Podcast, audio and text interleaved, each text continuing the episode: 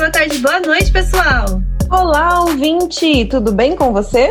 Você está ouvindo agora o podcast do Meu Nome Não É Não, que traz desenha de livros, artigos científicos, reportagens, filmes, documentários sobre o comportamento canino e animal e propõe uma conversa sobre essas experiências e sobre esses estudos. A nossa proposta é divulgar autores, livros, pesquisas, métodos, enfim, todo o conteúdo que possa beneficiar a relação que nós temos com os nossos pets. O nosso podcast em nenhuma hipótese tem como objetivo que você substitua a leitura dos livros ou qualquer que seja o produto original das nossas resenhas. O que nós fazemos aqui é apenas oferecer um recorte, uma nova visão, a nossa perspectiva sobre o conteúdo e a nossa proposta é te ajudar a encontrar o conteúdo que mais se encaixa na sua busca do momento. Nós esperamos que você se sinta motivado a conhecer mais sobre o que nós estamos resenhando ou comentando a respeito. Sim, este programa é produzido por nós e eu sou a Mirielle Campos da Alcão. Eu sou a Nayara Lima da Dog Be Good. E nós temos também a participação super especial do nosso editor Gil Guto Leão, que nos ajuda nas entrelinhas do nosso podcast com todo o material sonográfico desse podcast. Você pode encontrar a Minem nas redes sociais, Facebook, Instagram, Twitter. Basta procurar por Meu Nome Não É Não ou arroba Meu Nome Não É Não. Você também pode falar com a gente através do nosso e-mail, meu nome não é não, arroba gmail.com e conhecer mais sobre nós, baixar nossos podcasts para ouvir offline, se assim desejar, lá no nosso site meu nome não é não.com. Agora que você já sabe onde nos achar, não se esqueça de deixar suas estrelinhas, corações e curtidas nos aplicativos e nas mídias sociais. Não existe melhor recompensa que o seu engajamento. A gente sempre brinca aqui que a gente quer piramidar.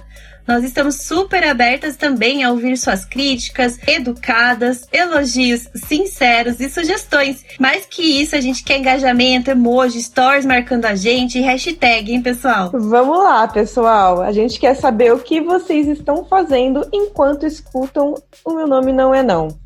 Ah, e lembrando que nós estamos vendendo camisetas da Minem, tem de todos os tamanhos e tá numa estampa maravilhosa feita por uma artista aqui de Piracicaba chamada Maria Luziano. Então vale muito a pena, todo mundo que veste essa camisa fica bonito. É, é a mágica da camiseta do meu nome não é não. Sim, teve curso esse final de semana e teve gente aparecendo por aí desfilando a nossa camiseta, ou melhor, a camiseta de vocês, mas que a Minem proporcionou para vocês. E tava tudo muito lindo, a gente recebeu um monte de elogio, né? Sim, a gente está adorando receber as fotinhos de vocês e compartilhar elas nos nossos stories. Então, se você ainda não tem uma camiseta do meu nome não é não, entre em contato com a gente pelo direct do Instagram e a gente combina aí os envios e as formas de pagamento, beleza? Colabora com o nosso podcast que a venda dessas camisetas, os recursos é, serão destinados para investimento no próprio podcast. Não pule, não puxe, não lata, não morda, não suba. Ei, meu nome não é não.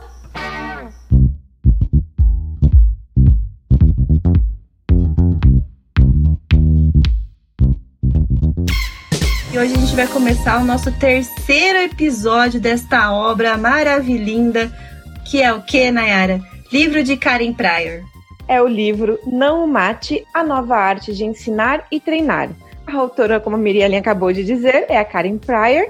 A obra publicada pela editora KNS Edições de 2013 e o título original, Don't Shoot the Dog, foi publicado pela Sunshine Books nos anos de 1984 e 1999. Ah, e a tradução para o português de Portugal foi feita pela Alexandra Costa de Souza. E sobre a autora, a Karen Pryor, ela é nascida no dia 14 de maio de 1932, é autora americana, ela se especializou em psicologia comportamental, bióloga de, de mamíferos marinhos e ela é fundadora e defensora dos do treinamento com Clicker. O click, a marca Click Training é dela, né, Nayara? Isso mesmo. Quem quiser saber mais é só procurar na internet Clicker Training Academy. Sim, ela é fundadora e pioneira de uma das propostas mais aí é, positivas no treino de animais do Seal Life Park no Havaí. Ela também conheceu e trabalhou com é, Brutus Fredericks Skinner. Nosso best friend BF Skinner. Também trabalhou como consultora da NASA, é presidente do Cambridge Center for Behavioral Science. Ou seja, Karen Parr sabe do que está falando quando a gente fala em quadrantes e reforçadores, sobre marcadores de comportamento, sobre reforçadores. E é isso que a gente vai falar hoje, né, Nayara? É isso mesmo. E quem tá com preguiça de fazer as contas, quem nasceu em 1932, hoje tem 88 anos. É uma saudosa senhorinha, muito da competente essa moça. Muito. Então, nós vamos finalizar a obra com o capítulo 5, e ela intitula esse capítulo como sendo O Reforço no Mundo Real. Como nós vimos até agora, a autora nos traz várias aplicações do treino de reforço positivo no cotidiano. E isso ficou claro em vários pontos, né, área que a gente veio falando aí nesses, nesses dois episódios. Sim, é muito legal, porque ela traz não só dentro do treino com animais, como também para a vida da gente. E de acordo com Schopenhauer, todas as ideias novas, primeiro elas são ridicularizadas, depois elas são vigorosamente atacadas e finalmente elas são aceitas como certas. E sem dúvida isso aconteceu também com o treino de reforço positivo no comportamento do com para moldar os comportamentos dos animais e também no cotidiano acadêmico, né? Na época da confecção desse livro, a Karen ela já observava muitos treinadores da área de esporte se utilizando de reforço positivo, que ela chama de reforço do desporto, para otimizar os resultados através da moldagem dos seus atletas, motivando as etapas do treinamento para realmente ter aí é, uma atividade completa no treinamento. Inclusive, a ideia para escrever essa obra propriamente dita veio de uma conversa com um treinador de tênis que, vamos dizer assim, debochou da, da autora durante um diálogo num jantar. Ele chegou a dizer para ela: Você é treinadora de golfinhos? Conhecia o Skinner? é muito engraçada essa história, porque ela, né, ficou ali, tipo, sim, sou treinadora de golfinhos, por que não? E ainda. é, e ele ainda perguntou onde ele encontraria um livro para entender sobre o reforço e aplicar com seus alunos. Aí a Karen disse que não conhecia nenhum. Então, para resumo da história, ela falou: não conheço nenhum, vou fazer uma obra para mostrar para o mundo o que é o reforço positivo. Eu acho maravilhosa essa história. Na verdade, esses dois últimos capítulos do livro têm muita história. E acho que é a parte que eu mais gostei do livro. Apesar de, de ser muito informativo todo o conteúdo do livro, eu gostei muito, muito, muito de conhecer um pouco da, da, parte dessa história do adestramento positivo e o quanto a Karen Pryor ela foi importante nisso tudo. Verdade. E falando sobre as aplicações ao dia a dia, a Karen traz muitas situações que ela observou e viveu em processos de aquisição de novas habilidades. E, já, e também ela já observou que nesse mesmo momento já se usava a metodologia positiva para moldar atletas até amadores a executar com rapidez e perfeições as novas, as novas manobras ali daquele determinado esporte. Deixando claro que as dificuldades em aprender habilidades não está no desempenho físico daquele indivíduo, mas na ausência de bons processos de moldagem. E segundo ela, Naquelas últimas décadas, o treino de moldagem com reforço positivo foi o que padronizou as estratégias de ensino. Olha que bacana isso, né? Não é, passou ali da parte dos esportes, foi ali sendo integrado dentro de processos educativos também, né? Tanto que passou a ser usado no mundo do trabalho. Antigamente, e ainda há resquícios na, na prática empresarial moderna, de que cada parte dentro de um acordo financeiro, né, dentro de um acordo de trabalho, é, cada indivíduo tinha que obter o máximo de lucro possível ao menos tempo possível, sem fazer muito esforço, vamos dizer assim, com o mínimo de tipo de esforço possível. Então, ali em meados de 1960, as abordagens sociopsicológicas, elas já eram populares por alertar as gestões para as necessidades e os sentimentos dos trabalhadores, dos colegas de trabalho, dos ambientes de trabalho. E quando o reforço começou a surtir resultados lucrativos, aí sim os, os, empresários eles gostaram da ideia. Porque, mais uma vez, lembrando, né, o que foi destaque em toda esse, essa obra é que o processo de reforço positivo, né, essa moldagem com reforço positivo, traz muitos mais resultados e é, é a curto espaço de tempo, né, Nayara? E isso para o ambiente de trabalho empresarial, né, para os business, é muito bom. Isso acontece desde um bônus em dinheiro, como horários mais flexíveis, e aí vai depender do indivíduo. Por exemplo, mães que acabaram de ter filhos vão se sentir super reforçadas com horários flexíveis, vão trabalhar até mais, melhor, né? Ou no caso de alguém que está querendo se casar, querendo fazer uma grande viagem, um bônus de dinheiro vai reforçar ainda mais para que aquele trabalho seja executado com mais proatividade, com mais rapidez, né? Com uma abordagem nesse sentido. Sabe que eu assisti um vídeo do Dante recentemente, o Dante Camacho. Eu adoro os vídeos dele quando ele filosofa bastante. Que dá pra perceber que ele gosta de fazer isso, mas não é sempre que ele faz essa coisa de ficar filosofando. E tem um vídeo dele que ele fala sobre um filme, um documentário que inclusive a Miriellen já assistiu e me indicou, e eu ainda não assisti, que é o Dilema das Redes, em que ele faz um comparativo em relação aos reforços e ao condicionamento, e como as redes sociais elas nos condicionam a ficar viciado nelas, né? Por conta do próprio reforço positivo, teoria comportamental, tá tudo envolvido e que é muito interessante. Então, é, eu não vou me lembrar o nome do vídeo dele, mas procura pelo no YouTube do Dante, Dante Camacho, o Dilema das Redes, eu acho que é mais ou menos esse o título. E vocês vão ouvir aí um pouco da comparação das analogias que ele faz em relação ao treino, como nós, enquanto animais, também somos tão condicionados quanto um cão. É, fica um, um, um, A gente indica aqui, tanto o documentário quanto o vídeo do Dante. Realmente, no documentário, eles são bem explícitos que eles trabalham com reforçadores. É bem legal mesmo.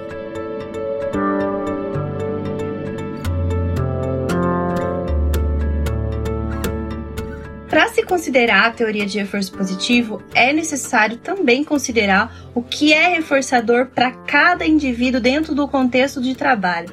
Agora imagina que loucura isso para as empresas e eu fui é, fiz uma eu fiz gestão humana, né, gestão de pessoas. Então isso é uma área que cresce muito também no mercado por conta disso, né, por colocar os pingos nos is entre os funcionários e os gestores, né, para fazer esse manejo aí, essa, essa, essa balança entre quando um se sente reforçado e quando o outro também se sente reforçado, né, Nayara? É isso mesmo, é bem interessante essas, essas, a gente trazer para o nosso mundo, né, para o mundo real, o mundo, quer dizer, o mundo real. É interessante trazer para o nosso mundo, o mundo humano, para a gente conseguir, inclusive, fazer esses comparativos em relação ao treino, conseguir entender um pouco melhor como é que funciona o treino. E ter empatia quando a gente entra num, num, processo de treinamento, né? Saber as nossas limitações, saber o que é reforçador pra gente mesmo, né? Não só pro outro indivíduo que a gente quer reforçar. Então é bem legal. E no mundo animal, qual é o reforço real, né? Uma das vantagens a Karen traz pra gente é que qualquer comportamento pode ser reforçado. Qualquer comportamento.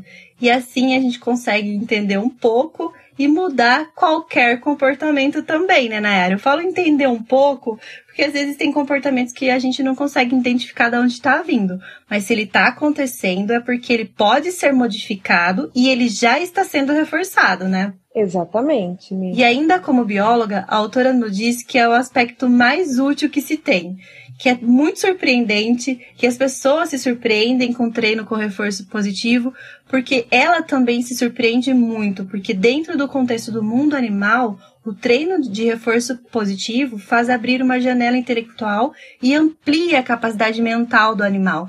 Isso é grandioso, né? Não só do animal uh, que nós estamos treinando, mas do animal humano também. Por muitos anos, a mente dos animais ela não foi levada em consideração e durante esses processos de aprendizagem, de aprendizagem muito menos, né? Todo mundo sabe que antigamente não se falava sobre os animais sentirem emoções.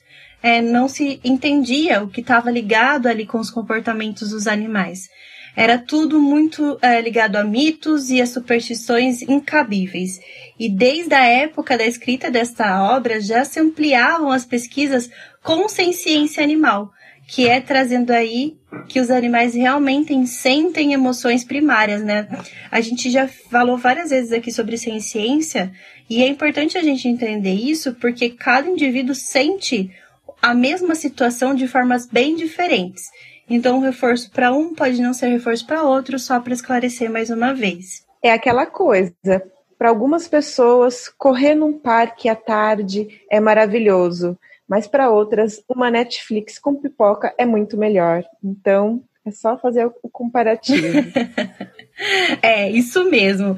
E quando a gente consegue ver um sujeito e ele nos vê também, e ambos estamos livres de qualquer tipo de confronto, né, de, de falta de comunicação, os confrontos físicos também, eles ficam imputáveis, né? Não vai acontecer, porque ambos estão trocando é, influências, né? estão trocando informações, estão trocando comunicação, por isso que a gente sempre também fala sobre comunicação, que é a ligação mais importante que a gente tem com os outros seres ao nosso redor. E aí, mesmo quando a gente está errado no uso de reforço positivo, a Karen fala pra gente que ele pode se tornar de alguma coisa eficaz. Ou por um reforço maior, ou ser um motivador maior. Segundo a autora, o temperamento de cada espécie se revela dentro do processo de moldagem. E ela conta uma história muito engraçada que ela estava treinando um lobo com um clicker a dar uma volta em um arbusto. Então ela estava ali fazendo a moldagem para que ele conseguisse fazer toda a volta. Em um momento ela não clicou ela errou na hora do reforçador, né? De marcar aquele comportamento. E o lobo ainda não tinha dado a volta total ao arbusto, mas na hora ele, tipo assim, ó, não, eu preciso ganhar esse reforço, eu preciso ganhar. E ele por si só foi lá e fez a volta completa. Então, assim, mesmo quando a gente erra no reforço, é, no reforço positivo, mesmo assim é possível acertar.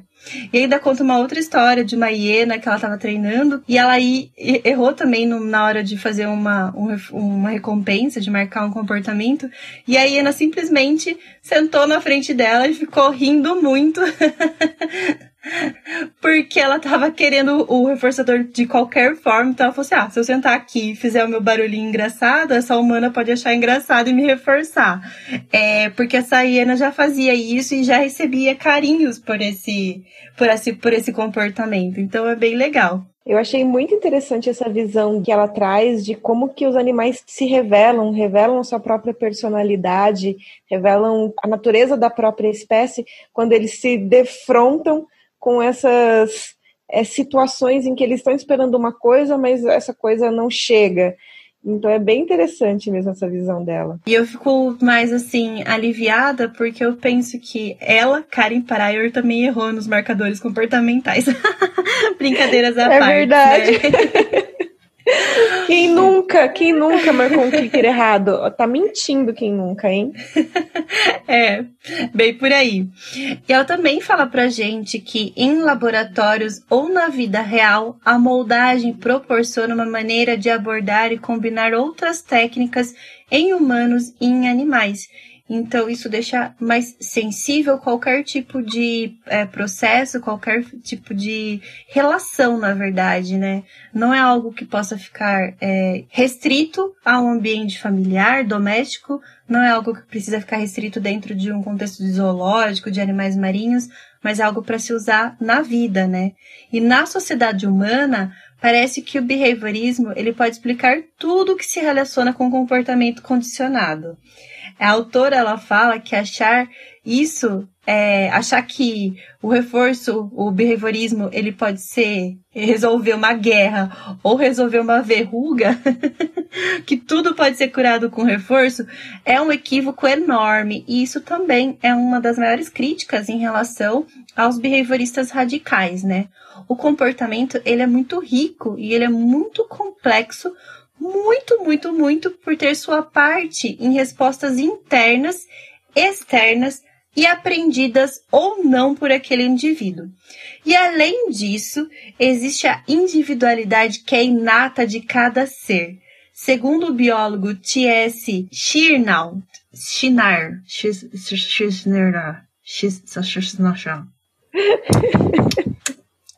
Não sei o nome desse cara. E Schneerla. Ah, eu vou ter que pôr lá no Google. Não tô acreditando que eu vou ter que pôr. Tradução, por favor. Nossa! Por que esses caras têm esses nomes, gente? Vamos lá, então. Segundo o biólogo T.C. e Shirla, existe um comportamento individual até mesmo em insetos.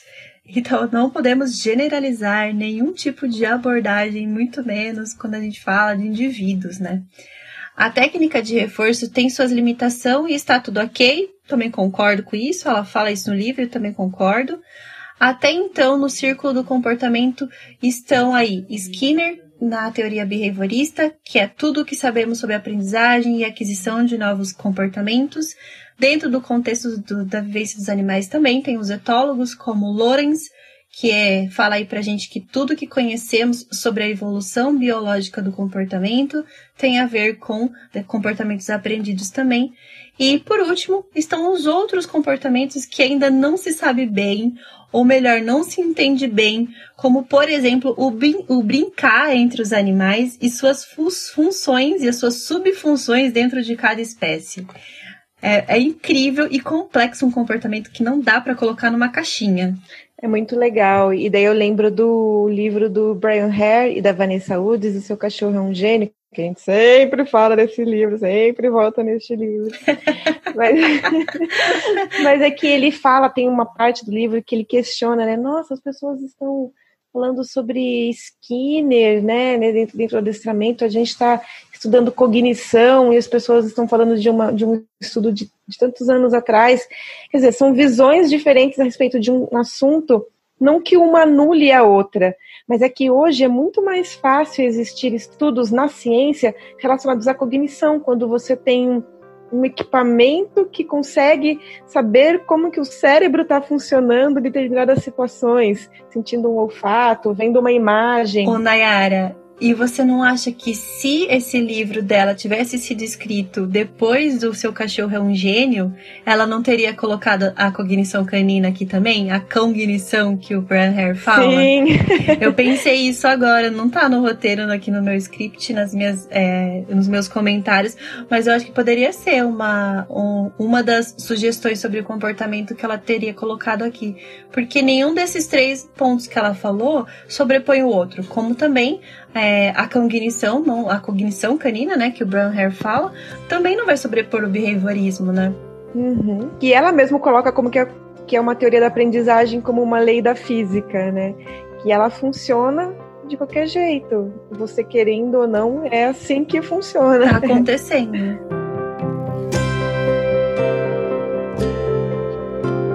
Retomando, a sociedade ela tem um esquema de partilha de comportamentos com troca de experiências. A gente né, vive isso todos os dias. Em uma sociedade se usa o reforço que recompensará o comportamento mais importante de um grupo. Vamos ali para uma, uma sociedade um pouquinho menor, não vamos abranger o mundo inteiro.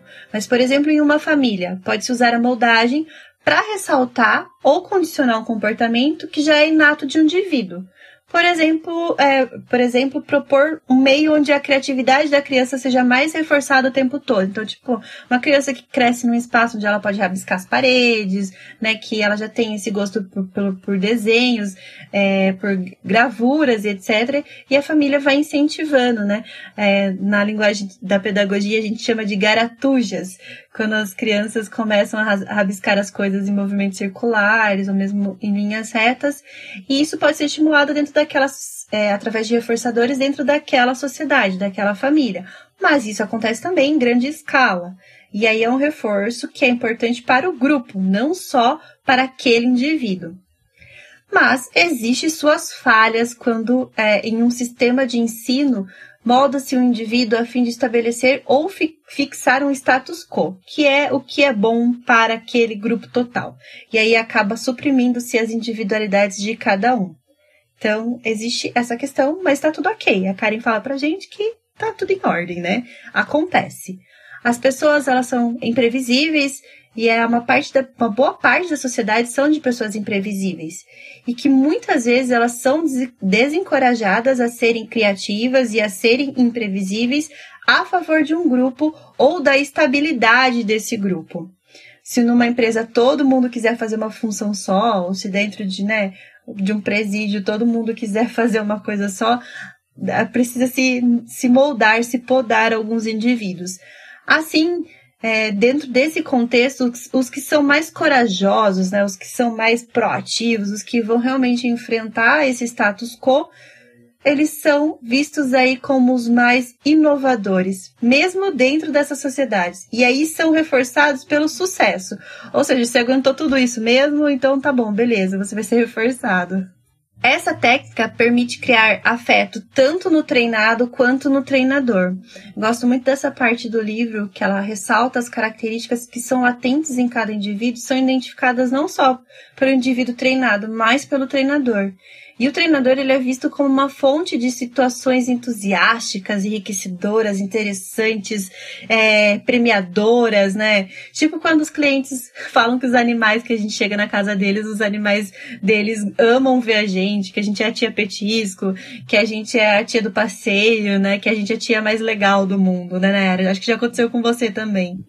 Sim, e alguns treinadores acham isso horrível, mas eu não acho, eu não vejo problema nenhum em ser considerada tia do petisco. Também não problema nenhum. Mesmo porque eu me recordo de situações da minha infância, quando eu tive aulas extremamente maravilhosas com professores extremamente maravilhosos. E as aulas eram boas por conta desses professores. Tive um professor de química, seu Sérgio, do primeiro e segundo colegial. Eu odiava química, mas ele fazia tudo parecer muito melhor e as minhas notas eram incríveis com ele. No entanto, que no terceiro colegial as notas foram lá para baixo porque eu senti muita falta daquela metodologia metodologia. Então, as alterações na sociedade, elas começam por alterações individuais de cada um de nós. E é assim que a Karen finaliza esse capítulo 5 sobre os reforçadores no mundo é, real. A gente faz a nossa parte, a gente se modifica através dos reforçadores que são importantes pra gente, e aí a gente modifica tudo ao nosso redor também. Isso é muito legal. É uma maneira muito positiva de ver as coisas, né? É muito legal mesmo. E é uma maneira de dar-nos uma, uma chance de sermos melhores, né? A, gente não se limita, a gente não tá podado, né?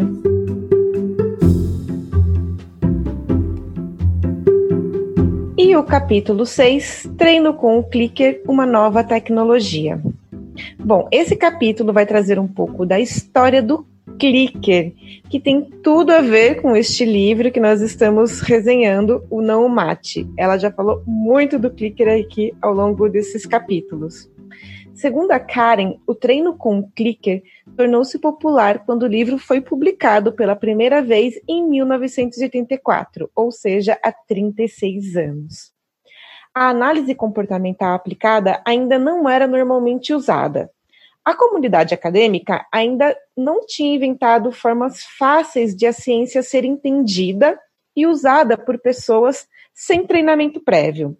Mas o psicólogo e veterinário Ian Dunbar, que inclusive nós já resenhamos o livro dele aqui este ano, dois livros Inclusive dele. é queridinho também aqui, né? Sim. Não tem como não puxar a sardinha pro lado de Ian Dunbar. A gente resenhou antes de ter o seu cachorro e depois de ter o seu cachorro. Então, ela, a Karen conta que foi o Ian Dunbar que começou a mudar o cenário dos treinos de cães, indicando para os seus alunos o livro da Karen Pryor, O Não o Mate. Olha que legal. legal. e ressalta a importância das obras, né? Os artigos são muito importantes, os livros são muito importantes, eles vão ficar, eles vão perdurar aí por 40, por 60, por 70 anos, né? Sim, Lembra sim. dos equívocos dos livros dos monges de ah, esqueci que é, né, trouxe aí a teoria da dominância mais aflorada ainda. Então perdura por tantos anos, então a gente precisa dessas obras, né, Naera? Sim, e a gente precisa sempre contextualizar essas obras. E sabe que essa parte deste livro que fala de alguns fatos históricos me lembrou muito um episódio que a gente tem também, que a gente lançou esse ano, que chama Fuja do Adestrador, que a gente traz também um pouco da história do, do treinamento, do adestramento. O nome Fuja do Adestrador é uma brincadeira, mas não é ao mesmo tempo, é para a gente tomar cuidado aí em relação à pessoa que a gente está trazendo para dentro da nossa casa, a metodologia que a gente está escolhendo para trabalhar com os nossos animais. E é legal escutar da Karen ou ler da Karen porque ela viveu essa história. Não é simplesmente a gente lendo, pesquisando na internet, descobrindo as coisas, mas não. É um livro que traz a experiência de uma pessoa e que ela conta essa experiência dela. Ela conta que a primeira pessoa a recomendar o uso do clicker com cães foi o próprio Skinner, lá na década de 60. Porém, o treino com clicker teve realmente seu início começou a se propagar realmente em 1992. Após um debate entre treinadores e cientistas no encontro da Associação para Análise Comportamental, lá em São Francisco, nos Estados Unidos, alguns dias depois desse encontro, a Karen e o treinador de cães Gary Wilkes fizeram um seminário e ela apresentou o seu livro no Mate para 250 treinadores de cães. E eles levaram clickers para o seminário, a Karen e o Gary. Segundo a Karen, o Gary tinha encontrado esses clickers numa loja de bugigangas e os clickers eram feitos de plástico e era um material excelente como ferramenta de ensino em marcadores de sinal. Na verdade, o clicker era um tipo de brinquedo, uma caixa metálica com um botão que fazia um som. Eu descobri que na Segunda Guerra Mundial, os Estados Unidos usaram este brinquedo e eles chamavam de cricket, e era uma forma de comunicação entre os aeronautas. No arco e flecha também é usado esse tipo de equipamento. É, na entrada de eventos também, acho que vocês já devem ter ouvido ou visto aqueles contadores, eles têm também um som de clicker, né? E na década de 90, então, não era algo super raro de se achar, visto que também já existia o próprio treino de clicker com animais. Mas foi realmente nesse ano que tudo começou a mudar quando o assunto era treinamento de cães. A partir de 1992, então, começou um movimento de treino com o clicker. As pessoas que assistiam os seminários que os dois faziam, a Gary e a Karen, não necessariamente eram treinadores profissionais. Na verdade, eram muito mais pessoas que estavam passando tempo é, brincando ali com seus cães. Mas a partir daí, com o início da internet também, começou a se proliferar o treino. A Karen conta que duas mulheres da Virgínia elaboraram um vídeo ensinando 30 truques para fazer com clicker. O Steve White, que inclusive veio o ano passado aqui no Brasil. Chora. Pra. é. Chora, nós queria ter vindo. Sim. Ah, não, é. Aliás, eu acho que foi esse ano, foi início desse ano, de 2020. Ele veio aqui para o Brasil e é, participou de, um seminário, de alguns seminários fez, ministrou né, umas palestras. Ele é um policial da equipe sinotécnica de Seattle e ele, ele desenvolveu um sistema de treino com um clicker para treinar, treinar cães de patrulha. A Rosemary Bezenu começou a ensinar pessoas em cadeiras de rodas, algumas das quais com deficiência psíquica, a treinar os seus próprios cães guia. Alguns analistas comportamentais usaram a internet para ajudar a resolver problemas relacionados a comportamento e também apresentar os termos científicos para as determinadas situações que as pessoas estavam vivendo. E os principais deles foram a Marion Brillant Bailey e o seu marido, o Bob Bailey. A Karen diz que eram muitas cabeças excepcionais que estavam trabalhando em uma nova tecnologia, o clicker, incluindo Alexandra Kurland, professora de equitação e treinadora de cavalos. E ela desenvolveu a aplicação do treino para cavalos. Sobre os treinos colaterais do clicker, a Karen resume: tornar o animal brincalhão, curioso e interessado em si. Ou seja, grandes efeitos colaterais, né, Mirielle? É, efeitos que a gente não vai conseguir é, superá-los, né? A gente não vai conseguir viver com esses efeitos colaterais.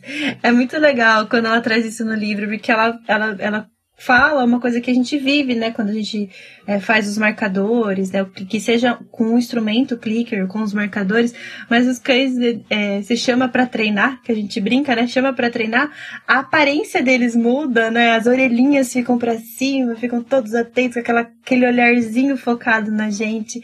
Então se tornam cães terríveis, cães péssimos. Ela também escreve que qualquer que seja a espécie, outro efeito a longo prazo do treino com clicker é que, uma vez aprendido o comportamento, ele nunca é esquecido. Também não vai ser necessário reabilitar um comportamento e aperfeiçoá-lo da mesma forma como se ensinássemos através de corretivos entre aspas. Suponho que, apesar de não dispor de dados que o provem, essa elevada taxa de retenção possa ser uma das principais diferenças não só entre o treino com reforços positivos e aversivos, mas entre treino com marcador e o treino com reforços básicos. Fecha aspas, isso está na página 209.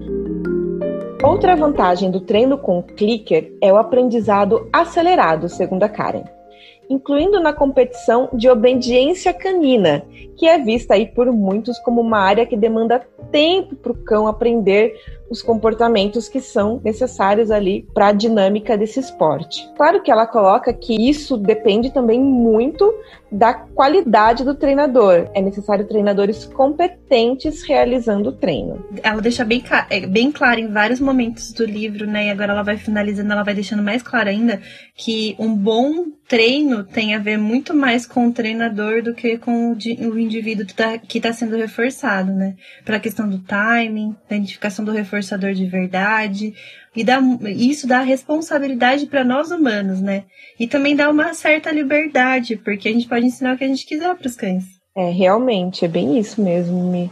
A Karen também escreve que quando treinadores tradicionais se mudam para o clicker e relatam a facilidade e rapidez do treino, ela entende que eles compreenderam os elementos básicos do treino com o clicker. São dois, ela diz: o timing e aumentar os critérios em pequenos passos mais rapidamente. Uma das preocupações da maioria das pessoas em relação ao treino do clicker é se o treinador e o animal ficarão presos ao clicker para sempre. E a autora responde escrevendo que o clique não é intrínseco à manutenção do comportamento, Qualquer sinal antigo e reforço pode fazer isso. O clique serve apenas para o treino, ou seja, para ensinar um comportamento.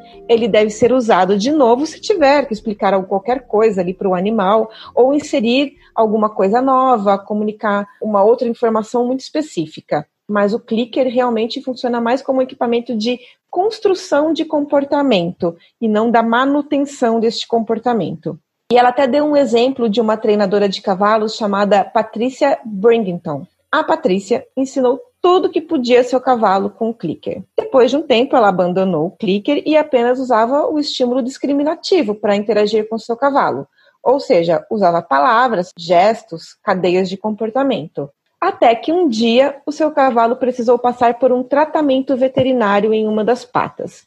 Porém, ele não queria deixar a pata dentro de um balde e ele precisava deixar essa pata dentro desse balde. Então, a Patrícia recorreu ao clicker novamente para mostrar para ele que era isso que ela gostaria que ele fizesse. Quando ele permaneceu com a pata um pouco mais dentro do balde, a treinadora clicou. Daí, a Karen escreve que quando o cavalo escutou o clicker, era como se ele expressasse: Ah, ok, você quer que eu coloque a minha pata dentro do balde. É muito engraçada essa história. Não, é demais, porque não, a gente não precisa ficar preso a um certo tipo de animal, né? A gente tá falando de equinos, a gente tá falando de animais marinhos, a gente tá falando de pessoas e a gente tá falando de cães, né? Tem clicker sendo usado com gatos, tem clicker sendo usados inclusive com pessoas em lugares é, públicos, então tem clicker sendo usado até em eleição, né, Nayara? com certeza. Outra questão em relação ao clicker no treinamento é relacionado à criatividade. Durante a época que a Karen treinou golfinhos, ela publicou um artigo intitulado Botos Criativos Treino para um Comportamento Inovador.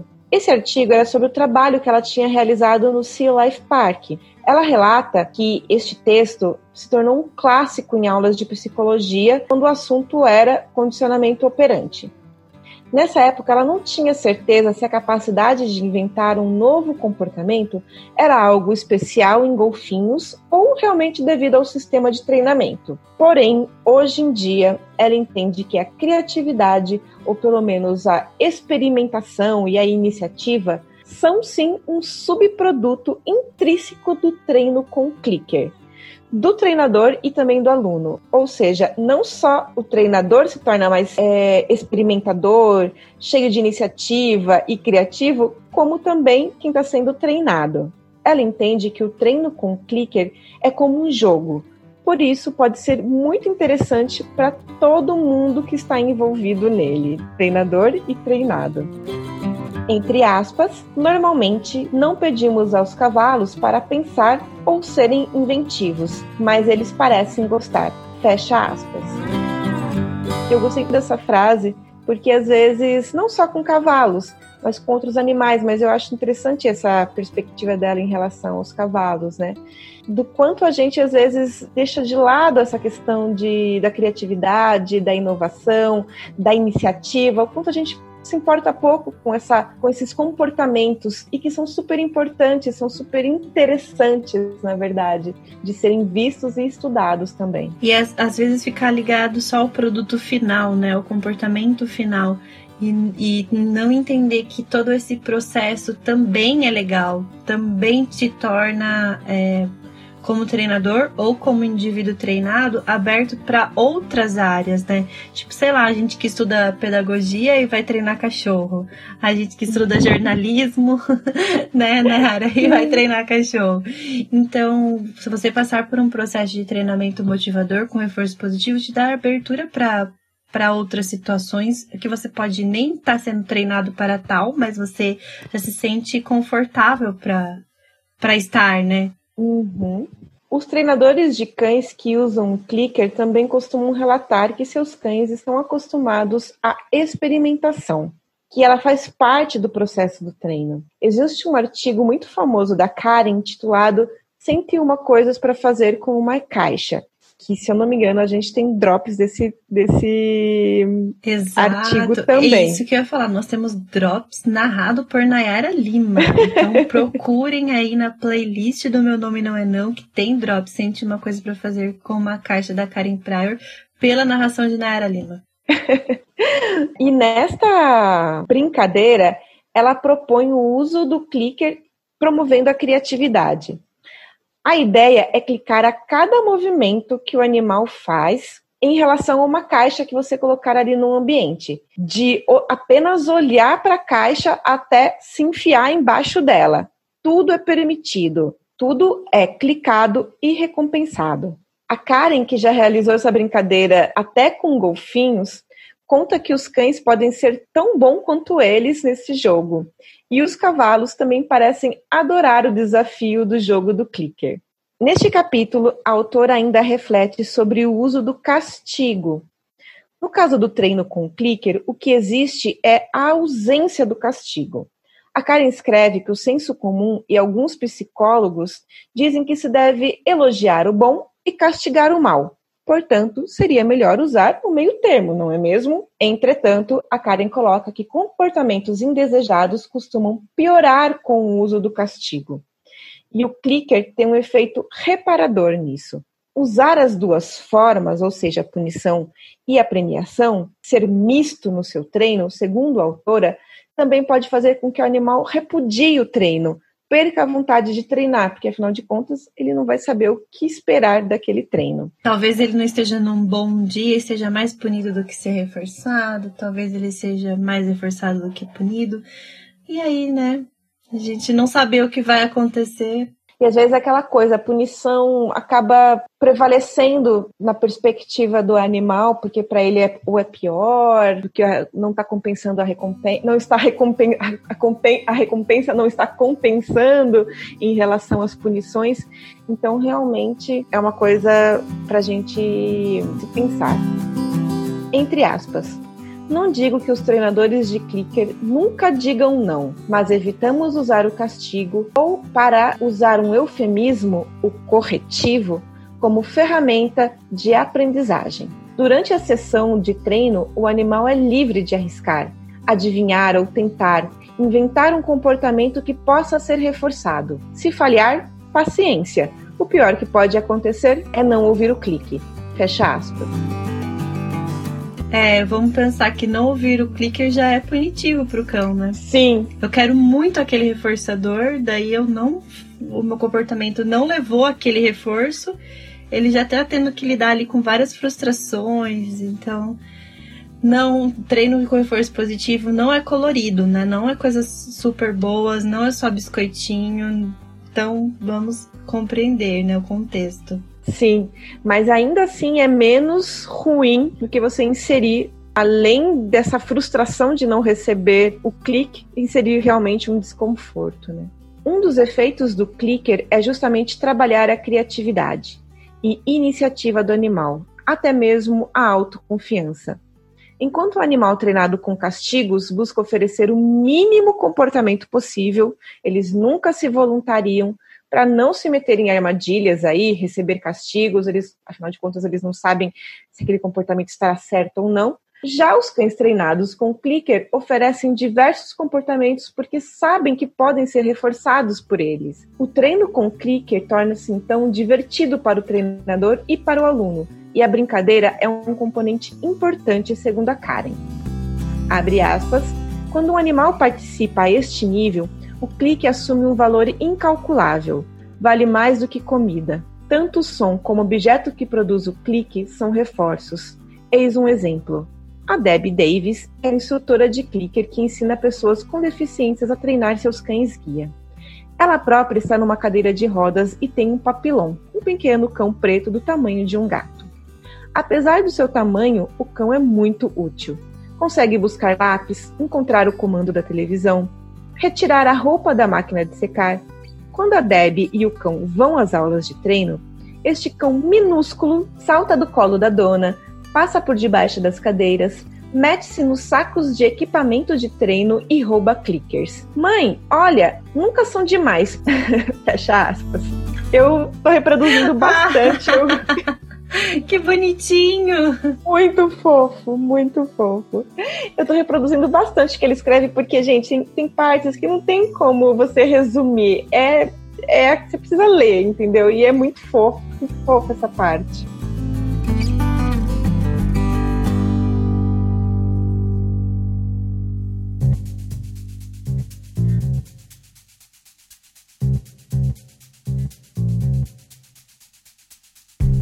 Capítulo ainda trata do treino de clicker com pessoas. Segundo a Karen, as regras de aprendizagem como, são como leis da física, nós já dissemos isso, que ela diz isso, e aplicam-se a todos. Experimentar o clicker com um cão de estimação é uma ótima oportunidade para começar a expandir o treino de reforço para a sua vida. No livro, a autora traz diversos relatos de como o treino com clicker mudou a maneira de pensar dos tutores em relação à vida cotidiana deles, até mesmo em relação a outras pessoas, a membros da própria casa. Ela escreve que pais estão usando com filhos a modelagem, professores com alunos. Ela também já relatou sobre o uso no esporte.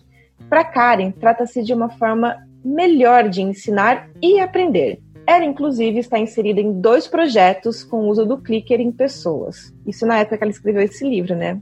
Então, um desses projetos é um treino de voo e o outro é na educação de crianças com deficiência, principalmente com autismo. Ela relata uma grande facilidade dos professores em conseguir coisas que antes eram muito difíceis entre as crianças com problemas cognitivos mais sérios, como escovar os dentes, cortar cabelo, medir a febre. Agora as crianças divertem-se fazendo esses comportamentos. O próximo passo, então, segundo a Karen, é aumentar os estudos e as pesquisas relacionadas ao assunto. Treinadores já estão fazendo isso, estão aderindo à Associação de Análise Comportamental e apresentando artigos em simpósios. Que diria hoje a Karen Pryor sobre tudo que está se fazendo estudando sobre cães, né, Mi? Eu acho que todo dia eu vejo um artigo novo, eu fico louquíssima. É, todos os dias tem uma coisa nova surgindo, né? Também tem ideias antigas sendo desmistificadas, caindo por terra. Então eu acho que ela ficaria muito feliz. Eu acho que ela está muito feliz, né? Vendo tudo isso uhum. acontecer e sabendo que ela também foi precursora disso. E eu, eu, você falou dos simpósios, né, que estavam vindo, as questões comportamentalistas e tal. E a gente está vendo hoje os veterinários levando isso para dentro das clínicas, né, entendendo que o comportamento também faz parte é, do processo é, de, de anamnese, do diagnóstico deles, né. Então, eu acho que ela se sente muito feliz com a contribuição. Eu, eu eu vejo dessa forma. eu acredito que sim também. Tem mais uma outra frase que eu gostei muito que ela escreveu, que é assim. É, abre aspas. Estamos a aprender a designar e reconhecer conceitos que usávamos de forma intuitiva no passado, tais como fluência, latência e adução. Fecha aspas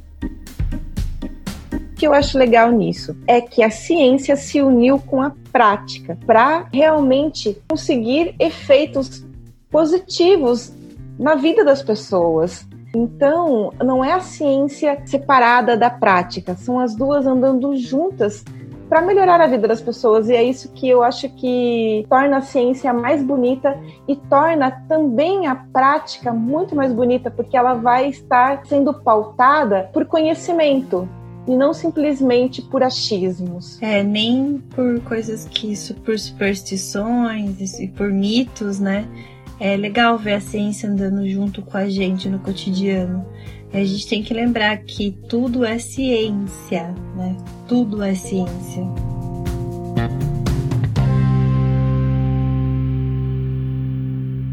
Por ser um método de aprendizagem, não dá para terceirizar tudo, diz a Karen. É preciso envolvimento das famílias, ou seja, os familiares são os principais treinadores desses animais, pets, que vivem nas casas dessas pessoas. E para encerrar, ela escreve que nos últimos 15 anos o treino de clicker cresceu muito. Mas há diferença entre o utilizador de clicker e o treinador de clicker. O utilizador de clicker pode até se auto-intitular treinador positivo ou motivacional. Ele empresta o dispositivo e clica para conseguir comportamentos específicos, mas depois continua usando castigos, coação física e técnicas aversivas no treino convencional. Já os treinadores de clicker podem, na verdade, usar qualquer tipo de estímulo como um sinal marcador ela escreve que eles não associam nenhuma magia supersticiosa ao clicker. As ferramentas são a moldagem, o reforço positivo e as regras de condicionamento operante. Acho bastante importante ela dizer isso, né, Mi? Sim, eu só acrescentaria, mas assim, uma coisa minha, que eu, que eu acho que ela tá toda perfeita, a constância, a prática e colocar no contexto do cotidiano do indivíduo. Acho que só isso, assim, que eu, que eu colocaria, porque do resto é. E ela também escreve que não sabe aonde o uso dessa nova tecnologia irá nos levar. Hoje, a gente bem sabe quanto o treino do clicker está difundido no mundo inteiro, realmente, com várias escolas de adestramento usando esse dispositivo e trabalhando com a modelagem. A Karen faz essa relação do clicker com uma nova tecnologia que se espalha. Ou seja, para funcionar, ela precisa ser fácil, trazer benefícios a quem usa e ser aprendida em passos fáceis. Tudo o que o clicker é além de divertido acima de tudo. Então é assim que ela finaliza. É legal porque ela fala isso e, e, ela falou também da questão da internet, né? Que a internet ajudou o clicker a ser difundido. Eu fiquei pensando, né? O clicker tá pra internet do mesmo jeito que a internet tá pro clicker, porque os dois surgiram como formas né, é de tornar a vida muito mais simples com, com um monte de conceito científico, mas para tornar a vida mais simples. Sim. É tipo o smartphone, a evolução do smartphone. a vida fica muito mais fácil com o uso de, dessas ferramentas, de um smartphone, da internet e o uso do clicker. Então, por que não usar, né? Ah, uso e muito, viu? gente, a gente finalizou essa obra, não tô acreditando. Eu também. A gente achou que ia ser tão rápido, né, Mi? Porque o Sim. livro ele não é tão grande assim, mas o conteúdo dele é extremamente importante, relevante. Eu acho que quem quer trabalhar com treino de cães precisa ler Não o Mate. Precisa ler Não o Mate, mesmo é, porque ela tem também um site, né, que ela explica mais atualizado, né, porque o livro aí tem o tempo dele, né, ele tem idade, mas ele realmente é algo que eu tô digerindo ainda nessas três semanas de estudo dele. Quatro quase semanas de estudo, né?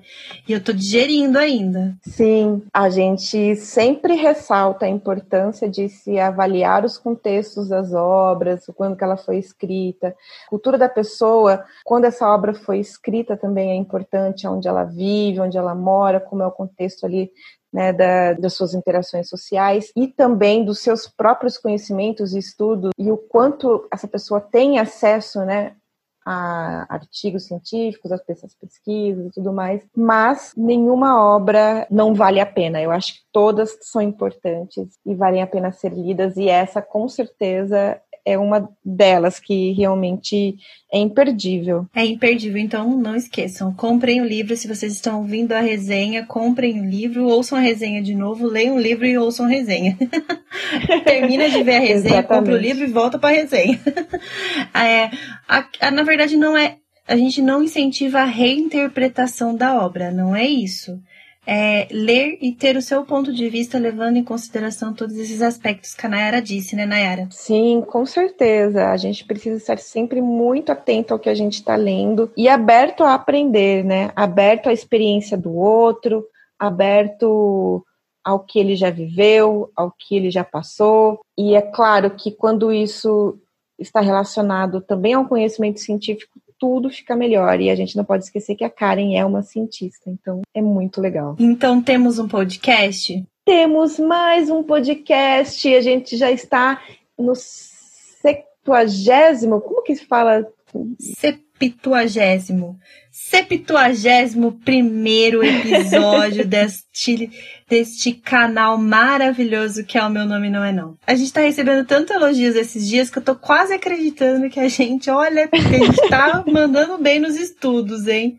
Pelo menos estudando nós estamos. Nossa, muito.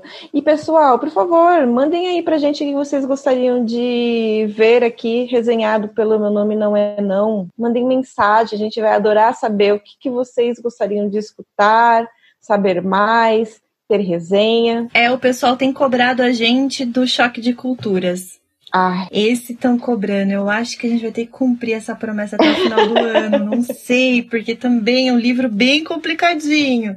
A gente está trazendo algumas coisas mais leves, mais gostosas, assim, no sentido de ouvir na academia, ouvir lavando louça, passeando com os cachorros. Mas é uma obra que o pessoal tá cobrando bastante, viu, Nayara? É, a gente vai precisar realmente fazer esse livro. É que a gente já fez também, né, pessoal, alguns livros que têm mais ou menos a mesma linha, a mesma pegada, como Cão Senso, Cabeça do Cachorro, Seu Cachorro é um Gênio. Todos têm essa, essa pegada né, da gente entender um pouco mais o que é um cão, o que é bem-estar, Todos têm mais ou menos essa proposta, mas Choque de Culturas costuma ser um livro muito especial. As pessoas, todos que leem, falam que amam esse livro. Então, acho que a gente precisa se apaixonar por este livro também, Miriam. Eu, eu tenho certeza que a gente vai se apaixonar por qualquer coisa que a gente ler aqui. Porque a gente seleciona o conteúdo, vocês nunca vão ver algo que não foi selecionado por nós duas, que a gente discute os nossos, até os drops individuais, né, Nayara? Eu mando pra vocês. o que, que você acha desse tema? Sei o que, então. É, a gente está aceitando críticas, dúvidas e sugestões. Sigam a gente nas nossas redes sociais particulares. O meu é arroba ao com dois u underline cão. O meu é Dog Be Good e do Guto Guto Leão Underline. Isso é tudo, pessoal, e tchau! tchau!